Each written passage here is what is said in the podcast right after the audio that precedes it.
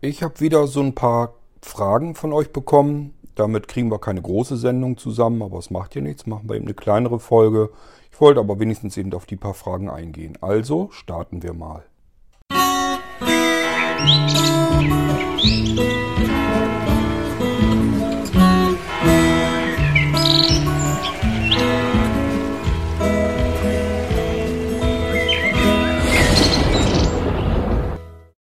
Der Niklas hat bei seinem Computer ähm, hat er keine CDs dabei gefunden und äh, fragte, ob ich die vergessen hätte oder was es damit auf sich hat. Ähm, das ist also so, ich versuche, habe mir so ein bisschen Gedanken gemacht, wie das bei mir so mit den CDs und DVDs aussieht und mir ist eigentlich so ziemlich aufgefallen, immer wenn da irgendwie CDs oder DVDs beiliegen, benutze ich die nicht, weil die Sachen, die da drauf sind, also die Treiber oder so von den Herstellern, äh, sind immer völlig hoffnungslos veraltet. Die sollte man eigentlich gar nicht installieren und sich stattdessen beim Hersteller das Ganze im Internet besorgen, herunterladen und dann auf die Weise installieren. So dass man das immer alles aktuell hat, was man an Software zu seinem Computer dann hat. Ähm, ich denke, das ist einfach am vernünftigsten und es machen mittlerweile auch andere, äh, alle anderen Hersteller so ziemlich so. Das heißt, äh, bei äh, Niklas seinem Computer zum Beispiel war von dessen Hersteller, der das Mainboard und so gebaut hat, gar keine DVD und keine CD mehr dabei. Und äh, ich habe mir so überlegt, eigentlich ist das wirklich auch unnütz, da jedes Mal eine Handvoll CDs und DVDs dazu zu legen. Ähm, ich könnte mir gut vorstellen, dass das bei euch so ähnlich ist. Die Dinger fliegen dann irgendwie in die Schublade. Und irgendwann werden sie dann mal entsorgt, weil man sich sagt, das sind so alte Scheiben und die habe ich nie gebraucht. Die werde ich wohl auch nie brauchen, also kommen sie jetzt in den Müll. Ist die Frage, ob das immer so sein muss. Zumal, wie gesagt, da ist immer alter Kram drauf. Im Prinzip, in dem Moment, wo ein Hersteller einen Computer auf den Markt wirft und legt da eine CD mit bei, dann ist diese CD, hat die locker schon äh, bald ein Jahr raus auf dem Buckel. Und das, was da drauf ist, ist also schon längst nicht mehr aktuell. Hat also im Prinzip fast nie so richtig Sinn gemacht und äh, mittlerweile kann man, denke ich, kann man den ganzen Krempel weglassen. Zumal ähm, die meisten Computer, äh, die bei uns rausgehen, die haben ja das ähm, Treibersystem noch mit drauf. Das heißt, äh, da startet man einfach nur ein Programm und sagt hier, ähm, guck mal nach, analysiere den Computer, was er an Hardware hat. Und dann stellt er einem die äh, Treiber sozusagen zur Verfügung aus einer Datenbank, die da fertig drin ist. Ähm, kann sich auch online Updates runterziehen und so weiter. Und dann installiert er die der Reihe nach durch. Also dann braucht man sowieso schon mal äh, gleich gar keine CDs und DVDs mehr. Und selbst wenn man das Treibersystem nicht hat, ähm, die Rechner, die wir ausliefern, die kommen ja wirklich alle fix und fertig, einschaltbereit äh, ausgeliefert. Das heißt, da drückt man wirklich den Knopf und alles ist fertig eingerichtet und das System ist ja auch gesichert. Wenn man da also mal ein Problem mit hat, dann spielt man sicherlich eher die Sicherung des Installationszustandes wieder zurück. Also ich habe immer einen, äh, einen Ordner, der nennt, nennt sich in der Regel Install ist eben das System einmal komplett drin gesichert, in dem Zustand, wie man es auch ausgeliefert bekommen hat. Also zu diesem Zustand, wie der Rechner frisch und sauber zu einem kommt, da kann man ihn jederzeit wieder zurückbringen. Und dann gibt es eigentlich fast überhaupt keine Notwendigkeit, da irgendwie komplett bei Null anzufangen und ein System komplett neu aufzuinstallieren. Von daher, ähm, tja, ich habe mir also gedacht, ich lasse die CDs und DVDs, wahrscheinlich werde ich die einfach künftig weglassen. Die Images findet man immer wieder. Also ähm, es gibt ja das Datenlaufwerk bei den Blinzeln-Computern. Da ist unter anderem ein Verzeichnis, nennt sich System. Und dort findet man alle Datenträger, die zu dem System gehören, als ISO-Dateien. Kann sich also immer noch jederzeit eine DVD oder eine CD selber brennen, wenn man die haben möchte. Und äh, es sind auch bei den neuen Betriebssystemen sind auch Programme dabei. Da kann man sich den Installationsdatenträger jederzeit aktuell und frisch herstellen. Dann wird das wirklich frisch bei Microsoft runtergezogen. Und dann kann man auch gleichzeitig auswählen, möchte ich das jetzt auf einer DVD haben oder möchte ich mir davon einen USB-Stick, einen bootbaren, äh, machen. Und dann kann man damit eben den Rechner dann wirklich aktuell installieren. Da ist das genau das gleiche Problem. Wir hatten sonst immer früher bei den Windows-Versionen die CDs und DVDs, die hat Microsoft nicht immer aktualisiert, sondern dann einfach mal Updates da hinterher geschubst. Ja, und was hatte man? Man hat zuletzt hat, hat man ein Windows 7 gehabt.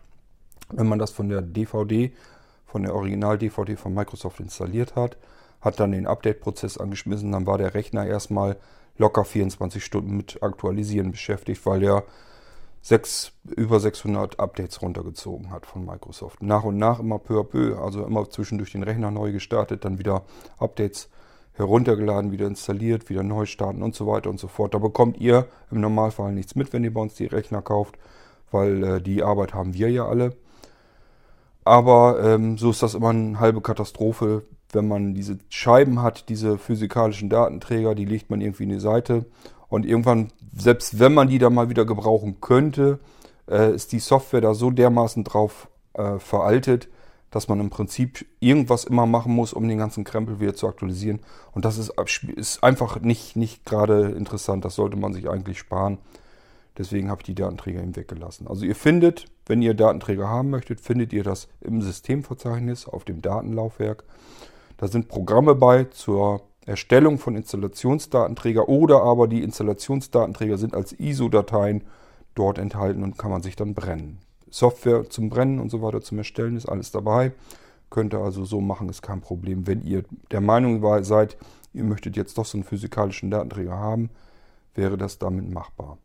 Wer sich das nicht zutraut oder da keine Lust drauf hat oder was auch immer, einfach eine E-Mail am Blinzeln schreiben ähm, ich schicke dann Installationsdatenträger hinterher. Das ist, also mir geht das nicht darum, dass wir irgendwie knickerig sind und versuchen wollen zu sparen, sondern es geht mir wirklich darum, diesen Müll einzusparen, der meiner Meinung nach relativ unnütz in der Gegend rumliegt und dann irgendwann doch im, im, im, ja, im gelben Sack äh, landet, also im Sondermüll. Ist eigentlich ärgerlich und das muss nicht sein, weil in der Regel werden diese Datenträger nie gebraucht. Wie gesagt, meldet euch, wenn ihr irgendwie meint, ihr möchtet die trotzdem haben. Brenne ich welche, schickt die hinterher. Das ist nicht weiter tragisch. Kostet auch nichts, ist kostenlos der Service. Ist kein Problem.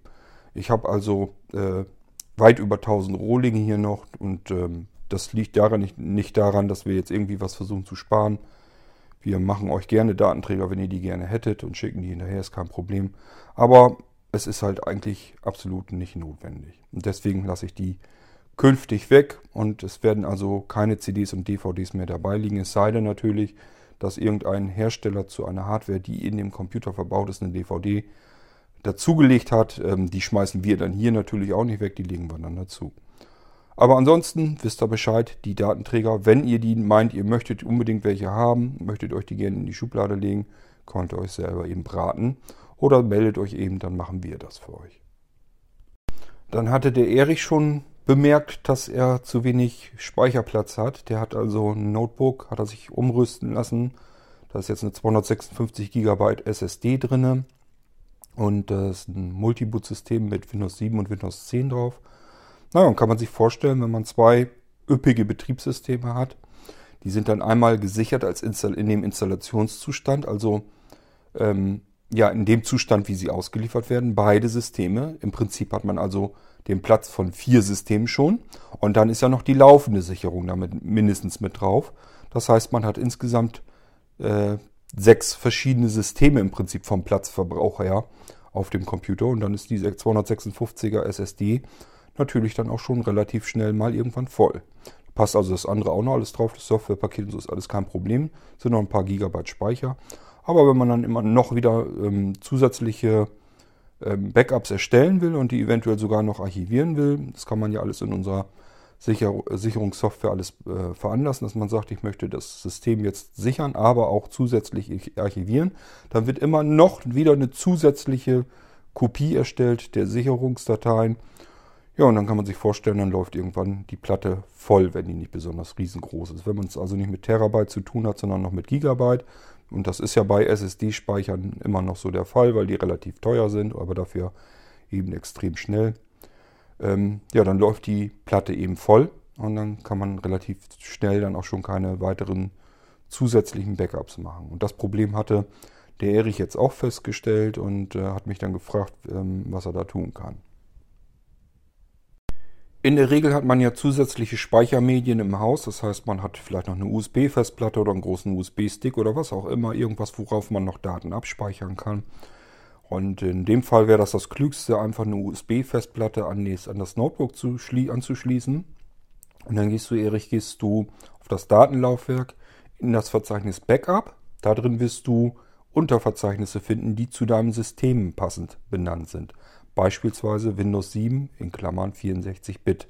und Windows 10 in Klammern 64-Bit. So wird das bei dir heißen, weil du die beiden Systeme ja installiert hast. So, und äh, in diesen Unterverzeichnissen befindet sich deine Sicherung, die laufende Sicherung. Das, was, wo du jeden, wenn du jeden Tag eine Sicherung machen würdest, würde da die normale Tagessicherung drin sein. Das ist dieses, was du da siehst mit backup.sna, backup.sn1 und so weiter und so fort.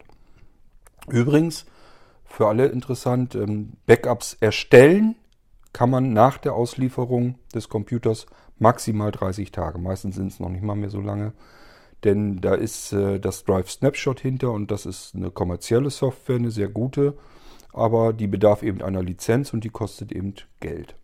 So, und äh, kostenlos darf man aber die ersten paar Wochen ähm, damit Sicherungen erstellen und irgendwann funktioniert das dann nicht mehr. Wenn ihr also was merkt, da werden irgendwie keine Sicherungen mehr erstellt, dann liegt das wahrscheinlich daran, dass ihr keine ähm, Lizenzdatei habt. Wenn ihr eine Lizenzdatei habt, die fängt mit LIC unterstrich, meist euer Name oder bei uns heißt es dann Snapshot, steht dann da drin und dann hinten .txt, ist also normale TXT-Datei. Kopiert die einfach mit in dieses Unterverzeichnis, also wo das, wo es laufen, wo die laufende Sicherung drin ist. Eben bei ähm, Erich wäre es jetzt Backup, Windows 7, Klammer auf, äh, 64-Bit, Klammer zu. Da einfach die Lizenzdatei hinein kopieren und dann reicht das. Ist völlig ausreichend. Dann ist Snapshot aktiviert, der findet seine Lizenzdatei, funktioniert dann ab da. Ähm, die Lizenz könnt ihr sowohl bei ELAT Software direkt bestellen Könnt ihr aber auch formlos bei uns machen.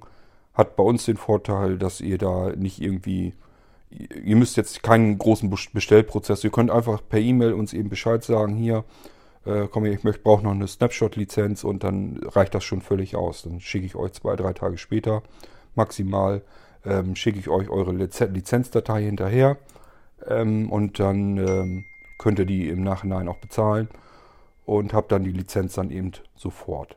Bei ähm, ELAT Software ist ein normaler Händler im Prinzip dann auch, der Softwareentwickler. Da werdet ihr also Vorkasse bezahlen müssen. Bei uns könnt ihr ja auch auf Rechnung. Das heißt, es geht dann im, insgesamt schneller.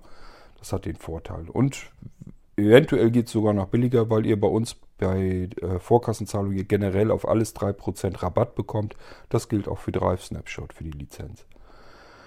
Aber so wisst ihr das auch. Ähm, gut, und dann habt ihr ja, hatten wir ja wie gesagt dieses Backup-Verzeichnis, da sind ja die Unterverzeichnisse drin, die namentlich dem jeweiligen Betriebssystem entsprechen. Das heißt, wenn ihr mehrere Betriebssysteme drauf habt, so wie Erich, dann habt ihr eben dieses Windows 7, Windows 10 noch drauf. Und da ist die laufende Sicherung drin. Immer wenn ihr sagt, ich sichere jetzt, mache meine Einklick-Sicherung, geht wirklich so, dass man im, im Startmenü sagt, hier Computer jetzt sichern. Und dann nochmal, ich möchte jetzt sichern dann würde der da vollautomatisch die Sicherung des jeweiligen Systems, das gerade gestartet ist, hineindrücken. Äh, ja, daraus kann man es dann auch wieder herstellen. Wenn man ein Multi-Boot-System hat, geht es relativ einfach. Dann sagt man einfach hier, ich habe jetzt das System gestartet, das andere System ist gerade nicht gestartet, das kann ich jetzt mit einem Klick wiederherstellen. Ist dann genauso einfach. Man sagt einfach nur, dieses System jetzt wiederherstellen und dann wird das Betriebssystem wiederhergestellt. So, und dann gibt es in diesen Verzeichnissen nochmal Unterverzeichnisse. Also in diesem beispielsweise Windows 7 in Klammern 64-Bit gibt es dann nochmal Unterverzeichnisse. Da findet man meistens ein Verzeichnis, das heißt Install. Da sind die Sicherungsdateien drin, die gemacht wurden, ähm, unmittelbar direkt vor der Auslieferung. Bevor ich die Computer einpacke, mache ich noch eben einmal eine Sicherung, eine abschließende. Da ist das System der Zustand gesichert drin, so wie ihr den Computer geliefert bekommt. Das hat eben den Vorteil, dass ihr, wenn ihr euch irgendwie mal komplett vermurkst mit irgendwelchen Sachen, irgendwelchen zusätzlichen Installationen oder irgendwas geht nicht mehr, könnt ihr in jedem Fall sagen, ich möchte aber meinen Computer in dem Zustand wieder haben, wie ich ihn damals bekommen habe. Dann könnt ihr die Sicherung aus diesem Verzeichnis, aus Install, heraus zu, äh, zurücksichern, also wiederherstellen. Und dann habt ihr euren Computer wieder im Originalzustand so, wie er ausgeliefert wurde. Unsere Systeme sind ja recht sauber, immer wenn die ausgeliefert werden. Und so habt ihr dann wieder ein richtig schönes, sauberes System, wo aber die Treiber eben wieder installiert sind, installiert sind und die nötigsten Standardsachen, so wie der Virenscanner von Microsoft oder hier Acrobat Reader oder so, das ist ja bei uns auch vorinstalliert. beziehungsweise schon fertig installiert. Das habt ihr dann automatisch wieder mit drin. Das geht dann gleich alles wieder. Aber es ist eben ansonsten nicht vermüllt, das System ist alles sonst wieder schön sauber. Habt das dann wieder schön sauber und könnt euch eben diese ganze, dieses ganze Prozedere mit der erneuten Installation von Windows könnt ihr euch alles damit sparen. Ihr könnt dann jederzeit sagen, hier wiederherstellen, wenn das ein schnelles SSD-Laufwerk ist, so wie beim Erich, dann dauert das vielleicht 5, 6 Minuten, dann hat er sein System äh, komplett wieder in dem Zustand, wie er es mal äh, vorgefunden hat, als er sein Notebook geliefert bekommen hat. Ja, und dann kann es noch passieren, das hängt davon ab, wie ihr sichert, dass dann noch weitere Verzeichnisse sind, die einem Namen, äh, einem Datum namentlich entsprechen. Also beispielsweise 2016-12-21 oder so. Dann ist das eine Sicherung ähm, vom 21.12.2016. Ähm, das wird dann erstellt, immer dann, wenn ihr bei der Sicherung eures Systems, also mit, dem, mit der Einklick-Sicherung vom Blinzeln, wenn ihr da geht drauf auf Sichern und Archivieren. Dieses Archivieren, das bedeutet, erstelle ein Unterverzeichnis mit dem heutigen Datum und kopiere die heutige Tagessicherung, die ich direkt vorher gemacht habe, dort noch einmal hinein. Lege eine Kopie in dieses Verzeichnis mit dem Datum hinein. Das ist für Langzeitarchivierung gedacht. Ich hatte ja schon mal eine Folge, eine Podcast-Folge gemacht zu der ganzen Sicherungsgeschichte. Ähm, müsst ihr mal schauen, dass das, wo das mit dem Multiboot und so auch erklärt wird, das habe ich auch die Sicherung so ein bisschen erklärt. Dann wisst ihr da auch besser Bescheid, wie das funktioniert. So, und diese Verzeichnisse, diese einmal das mit dem Datum, also 2016-12- bla beispielsweise, und das Verzeichnis Install. Die könnt ihr aus diesem Verzeichnis heraus verschieben, zum Beispiel auf eine USB-Festplatte. Ich würde es nicht gleich verschieben, ich würde es kopieren und wenn das Kopieren durchgelaufen ist auf die USB-Festplatte, hat alles geklappt, ist reibungslos vonstatten gegangen, keine Fehler passiert, dann löscht ihr diese entsprechenden Verzeichnisse auf der, in dem Backup-Unterverzeichnis äh, des Systems, also meinetwegen in Windows 7 64-Bit, könnt ihr dann den Ordner Install löschen, wenn ihr ihn erfolgreich auf eine USB-Festplatte kopiert habt. Dann habt ihr die Sicherung immer noch, auf der anderen Festplatte ist sogar noch besser und könnt ihn vom Computer aus entfernen, sodass der da wieder mehr Platz hat und dann passen wieder die nächsten Backups drauf. So könnt ihr euch behelfen, wenn eure Festplatte ein bisschen kleiner ist, weil es eben beispielsweise ein SSD-Speicher ist, der teuer ist und deswegen auch ein bisschen kleiner. Ähm, könnt ihr euch so behelfen, indem ihr einfach diese Verzeichnisse, da kommt ihr so ohne weiteres sowieso nicht dran. Also das Einklick-Wiederherstellungssystem kann nicht in diese Unterverzeichnisse gehen. Die sind wirklich für Langzeitarchivierung und da muss man wissen, was man tut, um das wiederherzustellen. Und äh, deswegen könnt ihr die auch genauso gut auf eine andere Festplatte verschieben. Dann habt ihr wieder Platz auf dem Datenträger. So weißt du hoffentlich Bescheid, Erich. Kannst einfach dieses, diesen Install-Verzeichnis und diese Verze Unterverzeichnisse mit dem Datum, schubst sie dir auf eine USB-Festplatte und gut ist. Dann hast du wieder Platz, kannst wieder erneut deine Systeme sichern. Ähm, ich würde auch nicht allzu oft diese Archivierungsgeschichte machen. Nur dann, wenn du wirklich einen Zustand hast, wo du sagst, okay, den will ich mir jetzt für lange Zeit festhalten. Dann machst du wieder sichern und archivieren und gehst anschließend dabei und schubst dir wieder dieses mit dem frischen Datum versehene Unterverzeichnis dort, dort raus, wieder auf deine USB-Festplatte und schon hast du wieder Platz, hast aber gleichzeitig eine Sicherung für die Langzeitarchivierung. Das äh, klingt jetzt ein bisschen komplizierter, als es eigentlich ist. Man muss eigentlich nur ja, die Unterverzeichnisse, die da drin sind, auf dem USB-Datenträger packen und schon ist das Ding erledigt. Man könnte natürlich auch anders vorgehen. Man kann auch direkt auf eine USB-Festplatte sichern. Das ginge auch, ähm, indem man den komplett, das komplette Backup-Verzeichnis auf die USB-Festplatte kopiert. Muss dann zusehen, dass diese USB-Festplatte immer denselben Datenträgerbuchstaben hat. Also wenn der meinetwegen als Laufwerk G Doppelpunkt oder so angemeldet ist, dann sollte das schon so sein, dass dieser Datenträger immer wieder auf G-Doppelpunkt landet. Ist normalerweise auch der Fall, es sei denn, ihr schließt andere Laufwerke dazwischen noch an und der wird dann vorher schon irgendwie mit vergeben. Dann kann man sich die Verknüpfung im Startmenü natürlich über den Eigenschaften-Dialog, also dieses, meinetwegen dieses Computer sichern oder Windows 7 sichern oder Windows 10 wiederherstellen, was man da so hat, was mit diesen Sicherungen zu tun hat, kann man sich die Eigenschaften davon einblenden lassen und dann findet ihr hier oben die Fahrtangabe und endet und ändert vorab, vor ganz vorne den Buchstaben. Der wird dann vermutlich auf D-Doppelpunkt hinauslaufen, äh, weil da die Sicherung ja drin steckt. und dann schreibt ihr, ändert ihr das um, macht, den macht das D weg und in dem Beispiel das G dahin. Und schon würde diese Sicherung auf euren USB-Datenträger ähm, vonstatten gehen. Muss aber dann das ganze Verzeichnis, so wie es ist, auf dem USB-Datenträger natürlich vorliegen. Also die ganze Software, die dazu gehört, auch mit in diesem Verzeichnis auf dem USB-Datenträger sein. Aber so könntet ihr dann auch direkt unmittelbar auf den USB-Datenträger sichern. Das würde auch gehen. Ähm, ich habe ja noch die neue Version in der Mache der Einklick-Sicherung, des Einklick-Sicherungssystems vom Blinzeln. Da wird das Ganze ein bisschen besser äh, handelbar, ein bisschen automatisierter vonstatten gehen. Da habe ich es also schon so gelöst, dass der ja nach dem Datenträger direkt suchen kann. Und der muss auch gar nicht mehr mit diesem Buchstaben rumfummeln. Also ähm, das neue Sicherungssystem äh, arbeitet nicht mehr mit den Laufwerksbuchstaben, sondern mit den Laufwerksbezeichnungen und checkt dann einfach nochmal ab, ob die Datenträger-Seriennummer übereinstimmt. Wenn nicht, dann sagt er auch, hier ist irgendwas nicht faul. Und ansonsten, wenn die auch übereinstimmt, sagt er, okay, das muss ja der Datenträger sein. Dann kann ich hierauf meine Sicherung auch machen.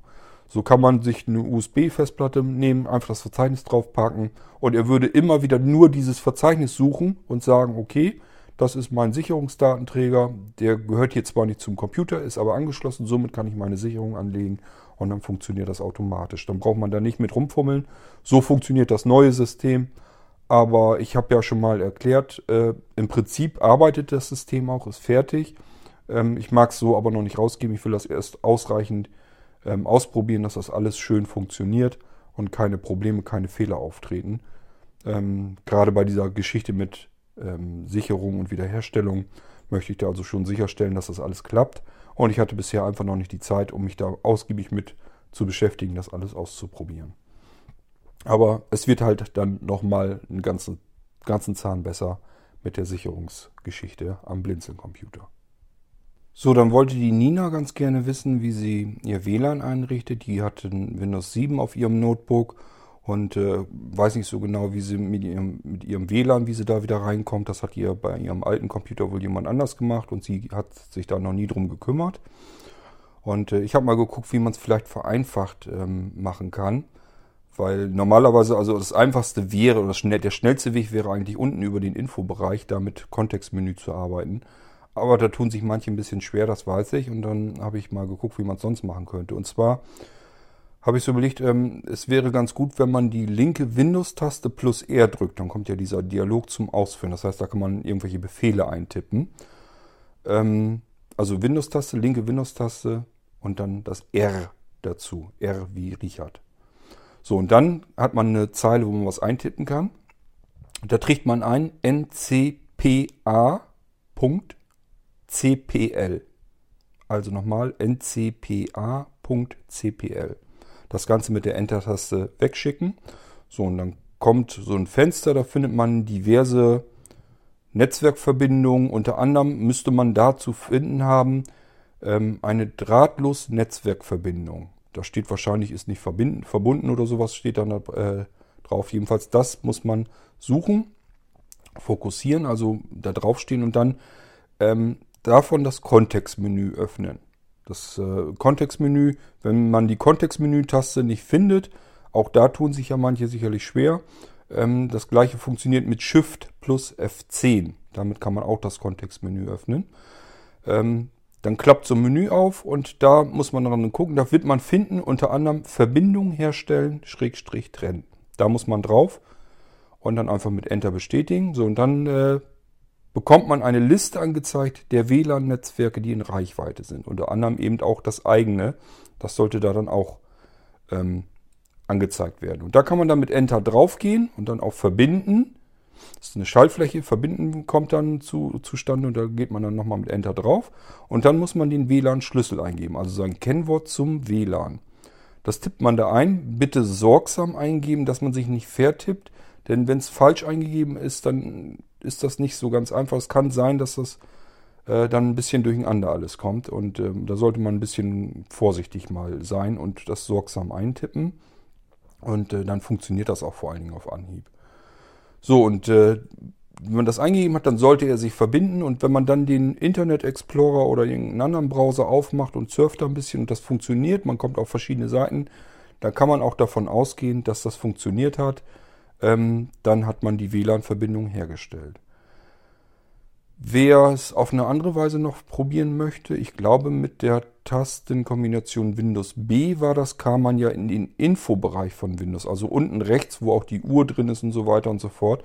Da muss man mal gucken, da ist ein Eintrag drin, der hat auch so irgendwas mit Netzwerk zu tun. Da müsste irgendwas mit Netzwerk drinne stehen.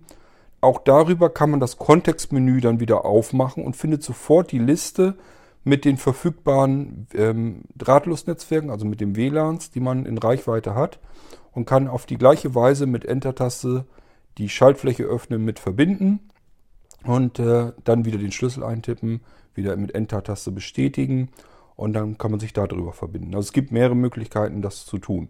Es gibt auch einen Assistenten von Windows, den würde ich aber nicht so unbedingt empfehlen. Der ist eigentlich komplizierter als die Geschichten, die ich euch eben genannt habe. Aber so weißt du, so kannst du dich mit deinem WLAN im Prinzip verbinden. Man sollte nur möglichst ein bisschen sorgsam umgehen, nicht so hastig den Schlüssel zusehen, dass man den nochmal kontrolliert, nicht falsch eintippen, weil wenn man es einmal falsch hat, dann ist es nur schwer, umso schwieriger, äh, da dann wieder vernünftig äh, das hinzubekommen. Am besten ist immer, wenn alles in ersten Rutsch klappt und dafür sollte man sich ein bisschen Zeit nehmen und ein bisschen vorsichtiger arbeiten, dann klappt das auch. Dann hatte die Nina noch gesagt, dass ihre Tastatur, ihre Notebook-Tastatur so seltsam sich verhält, dass sie da keine Buchstaben drin tippen kann, wenn sie im oberen Bereich tippt. Ja, kann ich mir vorstellen, was passiert ist. Du hast einfach beim Herumprobieren die FN-Taste, die ist ganz unten links auf der Notebook-Tastatur, hast du gedrückt gehalten und hast wahrscheinlich gedacht, das wäre die STRG-Taste, aber bei Notebooks ist da in der Regel die FN-Taste für zusätzliche Funktionen. Und wenn man die zusammen mit einer anderen Taste drückt, dann kann man gesonderte Funktionen aktivieren. Unter anderem wirst du also auf äh, die Nummerntastatur, also auf Num gekommen sein und hast dir damit den Nummernblock aktiviert. Man kann so auch auf dem Notebook hat, kann man auch die Tastatur umändern. Die ist ja mehrfach beschriftet auch und dann hat, ist da auch ein Feld drinne für den Nummernblock. So, mit der Fn-Taste plus Num kann man sich eben diesen Nummernblock aktivieren. Dann funktioniert die Tastatur insgesamt aber natürlich nicht mehr so, wie man sich das vorstellt, wie man dies gewohnt war, sondern hat man eben den Nummernblock, kann Zahlen dann mit recht schnell eintippen. Oder eben den Screenreader zum Beispiel steuern. Und mit erneut Fn-Num kann man das wieder deaktivieren. Das heißt, man hat dann wieder die normale Tastatur. Ähm, wenn man noch sehende Personen im Hause hat oder man sonst irgendwie eine Hilfe hat, die Funktionen, die mit der Fn-Taste funktionieren, die Fn-Taste hat immer eine andere Farbe, die ist meist grün oder blau. Und auf, den, auf der Tastatur, auf den Tasten sind immer zusätzliche Funktionen. Meist, oft sind es auch nur einfach Symbole, die was darstellen. Und wenn die die gleiche Farbe haben wie diese Fn-Tastenbeschriftung, also auch dieses Grün oder Blau oder was es dann bei euch ist, ähm, dann gelten diese Symbole zusammengedrückt mit der Fn-Taste. So kann man sich schon vorher vorstellen und, und herausfinden, was ich womit schalten kann. Ähm, die Nina hat auch gefragt, ob ich irgendwie eine Beschreibung hätte für die Tastatur. Nee, kann ich nicht mehr. Habe ich früher tatsächlich so gemacht. Das heißt, wenn man ähm, vor ein paar Jahren noch bei uns ein Notebook gekauft hatte, dann habe ich mir noch immer die Arbeit gemacht. Bin zuletzt noch mit der Lupe über die Tastatur gegangen und habe alles aufgeschrieben, was an Sonderfunktionen und wie die Tasten alle belegt waren. Das waren für die Leute natürlich, für die äh, blinden Anwender natürlich durchaus eine schöne Hilfe. Aber äh, es hat, reicht also bei mir längst nicht mehr dafür. Mein Sehrest reicht da nicht mehr für aus. Ähm, da wäre ich wahrscheinlich locker eine Stunde oder noch länger mit beschäftigt, nur um die Tastatur abzuschreiben. Und mittlerweile ist auch so, ähm, dass die Notebooks sich ständig ändern. Da kommen immer wieder andere Notebooks und die Tastaturen sind immer anders belegt. Das macht einfach keinen Sinn. Ich müsste für jedes einzelne Notebook die, jede einzelne Taste mühselig mit der Lupe äh, herausfinden, dann wieder aufschreiben, dann wieder mit der Lupe die nächste Taste und so weiter und so fort. Das funktioniert alles nicht mehr, hat keinen Zweck. Und deswegen kann ich euch das leider nicht mehr mit anbieten. Das heißt, äh, was das angeht, die Beschreibung der Tastatur und so weiter, ähm, das ist genauso, als wenn das Notebook woanders kauft. Das macht euch sowieso woanders auch kein anderer Händler. Ich hatte es bis dahin noch gemacht, so lange wie ich es konnte. Mittlerweile geht es nicht mehr, deswegen kann ich das leider nicht mehr mit anbieten. Ähm, aber wie gesagt, wenn ihr mal irgendwie sehende Hilfe oder so im Hause habt, äh, wisst aber zumindest diese FN-Taste, gleiche Farbe auf den Tasten, dann da die Symbole, die gelten, zusammengedrückt mit der FN-Taste, dann ist euch hoffentlich auch schon ein bisschen geholfen. Und dann müsst ihr einfach euch mal ähm, die wichtigsten Sachen, die ihr so haben wollt, notieren, dass ihr einfach wisst, FN-Taste plus was weiß ich, Zifferntaste 4 oder so gedrückt, ähm, schaltet den Monitor um von, von dem internen Monitor auf den extern angeschlossenen Monitor hin und her und so weiter. Solche Geschichten sind da hauptsächlich mit drin. Oder auch ähm, kann man Sound eben stumm schalten, sowas. Deswegen müsst ihr auch ein bisschen vorsichtig sein mit der FN-Taste.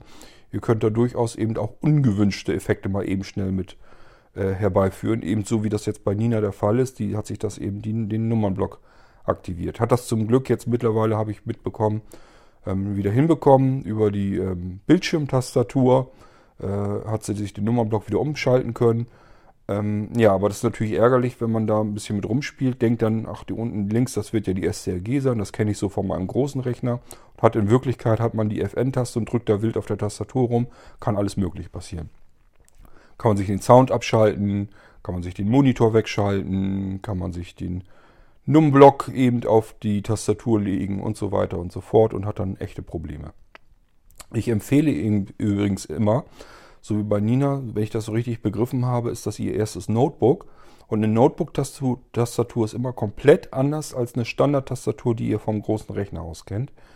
Und gerade wenn man mit dem Notebook, wenn man auch noch ein neues Betriebssystem hat, man stellt, man geht, kauft sich ein neues Notebook, damit Windows 10 oder so, dann hat man es mit verschiedenen Hürden zu tun. Einmal ähm, ist das Betriebssystem neu, ist alles anders. Vielleicht hat man das auch noch mit einem, mit einem neuen Screenreader dann zu tun.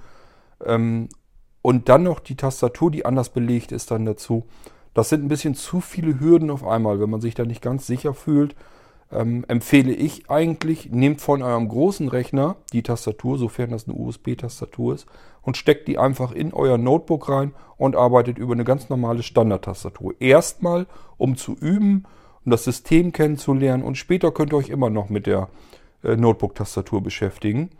Ähm, aber dann wisst ihr zumindest schon mal, wie der Screenreader wieder alles funktioniert, wo ihr was findet, wie das Betriebssystem läuft und so weiter und so fort. Und habt nicht sämtliche Hürden auf einen Schlag. Das überfordert manchen. Deswegen würde ich immer empfehlen, lieber eben einmal eine USB-Tastatur ins Notebook anschließen und dann mit einer normalen Standard-Tastatur erstmal arbeiten und euch das mit der Notebook-Tastatur, das zieht ihr euch dann irgendwann später rein, wenn ihr dafür den, den, den äh, Kopf wieder frei habt. Gut, aber so haben wir das Ding dann auch durch. Also zum Glück ähm, hat sie da Hilfe gehabt, dass sie die, ähm, den Nummernblock wieder losgeworden ist auf der Notebook-Tastatur. Ähm, ansonsten ist das nämlich alles gar nicht so einfach. Die FN-Tasten, ähm, ja, das muss man schon wissen, wo die sitzt und äh, diese, da sollte man auch nicht wild mit rumfuchteln. Aber gut, kann man natürlich nicht wissen, dass links unten eine FN-Taste ist bei einem Notebook, wo bei normalen Standard-Tastaturen eigentlich immer die SDRG-Taste ist.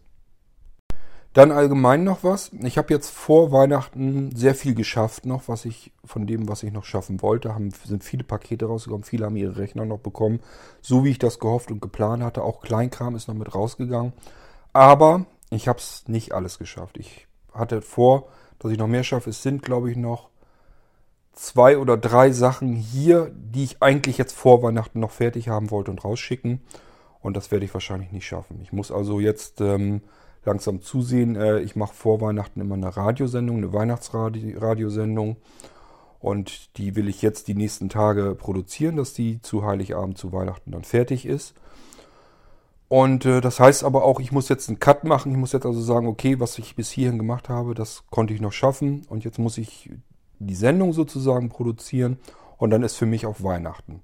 Dann ist zwischen den Feiertagen geht es ein bisschen ruhiger zu. Da werde ich aber auch weiter schon anfangen, die nächsten Rechner mit einzurichten, aber vom Sofa aus gemütlich. Werde es mir also ein bisschen bequem machen. Aber im Prinzip, es läuft dann halt weiter. Aber ich habe eben nicht alles jetzt geschafft. Ich hatte noch äh, ja, ein Pocket NAS wollte ich noch ausliefern. Äh, Tastatur, die kriege ich glaube ich noch raus. Was war noch bestellt? Ein kleiner Rechner, der, ähm, ja, da haben wir auch ein Eigentor mitgeschossen. Äh, da habe ich gesagt, äh, ist in Ordnung, ich mache dir nur eben schnell äh, einen Rechner zwischendurch fertig. Da sollte nur ein Windows 7 eben drauf. Der wollte sich das System sogar selber updaten. Habe ich gesagt, okay, ist ja nicht viel Arbeit, machst du eben noch. So, und äh, dann habe ich den Rechner jetzt bestellt und das Ding hat viermal USB 3.0, aber kein 2.0. Und äh, wer sich da ein bisschen auskennt, habe ich gar nicht drüber nachgedacht, hatte Windows 7 dann ganz normal installiert. Funktioniert auch alles, war alles kein Problem. Und als ich dann den Anwendernamen eingeben wollte, tat sich nichts. Keine Tastatur, Mausfall bewegte sich auch nicht. Ich dachte, okay, wie kann das denn angehen? Was ist denn jetzt wieder los? Ja, und äh, bis ich natürlich dann überlegte, ach ja, scheiße, stimmt ja. Windows 7 Installation äh, Windows 7 hat noch keine USB 3.0 da, ähm, Treiber integriert. Das kann gar nicht funktionieren. Normalerweise, wenn man einen Rechner hat, hat er immer USB 2.0 und USB 3.0 Anschlüsse. Das ist auch gut so, weil man dann nämlich die Tastatur und die Maus am USB 2.0 anschließen kann und kann dann arbeiten. Kann dann installieren das System und ähm, so lange, bis die Treiber eben drauf sind und die USB 3 Ports auch alle funktionieren. Nur dieser Rechner hat keinen USB 2.0, der hat nur USB 3.0. Nun muss ich mir erstmal was basteln, dass ich die Treiber da wieder reinkriege, um dann äh, Windows 7 installieren zu können. Das heißt, das funktioniert nicht so glatt, wie ich das haben wollte. Kostet mich dann wieder bestimmt locker ein, zwei Tage mehr Zeit. Und somit äh, habe ich das Projekt jetzt auch erstmal gestürzt. Das heißt, den mache ich dann auch zwischen den Feiertagen fertig. Den werde ich wahrscheinlich vor Weihnachten, also auf alle Fälle nicht mehr fertig kriegen. Wahrscheinlich äh, weiß ich noch nicht mal genau, ob ich ihn doch. Ich werde wahrscheinlich heute noch anfangen. Ich werde heute Abend noch eben äh, mich darum kümmern, dass ich den vielleicht schon in Gang bekomme und äh, dass der so installiert wird. Aber der wird dann erst zwischen den Feiertagen rausgehen. Das geht dann halt nicht anders. Das sind so Sachen, äh, die würden euch auch zurückschmeißen, wenn ihr euch irgendwo einen Rechner kaufen würdet, selber das Betriebssystem installieren, würdet ihr die gleichen Probleme auch haben und dann würdet ihr auch äh, eben entsprechend länger brauchen. Und das passiert bei mir hier natürlich auch. Ist hier natürlich noch ein größeres Problem, weil in der Zeit, wo ich mich um solche ungeplanten Dinge dann noch kümmern muss, schieben, verschieben sich andere Aufträge, die ja auch warten, noch wieder einen Tag oder zwei Tage weiter nach hinten und so passiert das eben, dass man eben auf seine Rechner so lange warten muss, weil eben ständig irgendwas dazwischen kommt, was so nicht geplant war. So wie eben jetzt diese Geschichte. Gut, aber ich kümmere mich um jeden einzelnen Fall. Ich sehe zu, dass alles Picobello zu euch rausgeht und äh, ich hoffe, dass ihr das zu schätzen wisst, auch trotzdem, dass ihr dann sagt, okay, ich musste jetzt zwar lange warten auf meinen Rechner, aber dafür bekomme ich den dann so, dass alles Picobello in Ordnung ist und ich damit vernünftig arbeiten kann und hoffentlich auch ein paar Jahre dann äh, Freude daran habe. Aber so wisst ihr Bescheid, ich habe nicht alle Pakete geschafft. Es sind nur zwei oder drei, die ich nicht mehr geschafft habe, die noch vor Weihnachten geplant waren. Äh, ist nicht viel, eins oder ja, nee, eins werde ich noch schaffen, denke ich. Aber dann sind immer noch zwei Pakete, die liegen dann hier noch, die habe ich, kriege ich nicht mehr hin, schaffe ich nicht mehr. Und so wisst ihr Bescheid, äh, die kommen dann eben nach den Feiertagen. So, ansonsten an Fragen hatte ich jetzt auch nichts weiter Aufregendes. Da waren, glaube ich, ich weiß gar nicht, ob da noch mehr zwischen waren, aber selbst wenn, ich habe die schon sowieso schon per E-Mail beantwortet. Habe jetzt die paar Sachen hier nochmal in die Podcast-Folge genommen, weil ich da vielleicht interessiert das noch den einen oder anderen auch noch. Ähm, das heißt, wir werden die Folge hier jetzt schön klein und knackig abschließen und dann will ich noch ein bisschen was zu Weihnachten erzählen, so eine Art kleine Weihnachtsfolge machen möchte euch ja auch irgendwie noch ein paar schöne Feiertage wünschen. Und dann ist das Ding für mich ähm, vor den Feiertagen hier auch erstmal gelaufen. Auch der Irgendwasser Podcast ist dann zu Ende. Ähm, zumindest vor den Feiertagen. Kann sein, dass ich zwischen den Feiertagen noch eine Folge mache. Gut möglich. Aber äh, ja, vor Weihnachten wollte ich da nichts weitermachen. Nur vielleicht noch eben einmal ein bisschen was erzählen über Weihnachten zu Weihnachten. Und ähm, ja, lasst euch überraschen. Okay, aber diese Folge hier mit Fragen und Antworten, das soll es dann gewesen sein. Und äh, ich sag mal Tschüss, bis zum nächsten Mal, bis zu der nächsten Folge. Die kommt schon relativ dicht im Anschluss. Und äh, deswegen, wir hören uns relativ bald wieder. Macht's gut. Tschüss, sagt euer Kurt Hagen.